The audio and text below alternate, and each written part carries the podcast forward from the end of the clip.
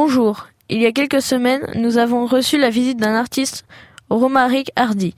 Il est photographe plasticien, originaire de Cherbourg. Il réalise des œuvres sur des rouleaux de papier qu'on appelle des volumens.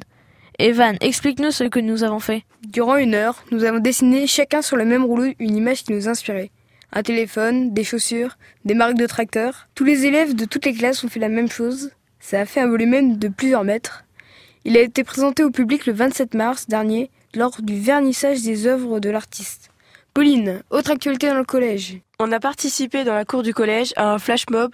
Ce sont plusieurs personnes qui se réunissent et qui dansent ensemble sur une même musique.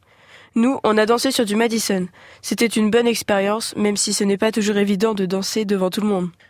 Nous aimerions aussi vous parler de l'HTC Vive. C'est un casque de réalité virtuelle et qui permet à son utilisateur de rentrer véritablement dans le jeu. C'est Vincent Dufort, professeur de technologie, qui a organisé un atelier découvert de cet objet hors du commun. Certains élèves ont pu s'exercer à un mini-jeu de tir à l'arc dans lequel on enrôle le garde d'un château fort qui est attaqué par plusieurs vagues d'ennemis. On a tous adoré ce casque. Malheureusement, c'est un peu cher. En effet, il coûte environ 900 euros. Mais bonne nouvelle, notre professeur de technologie est aussi un adhérent de l'association Gamepad qui lui a prêté le casque. Pour les amateurs de jeux vidéo, rendez-vous à Équerdreville les 5 et 6 mai prochains pour l'Odyssée des jeux vidéo.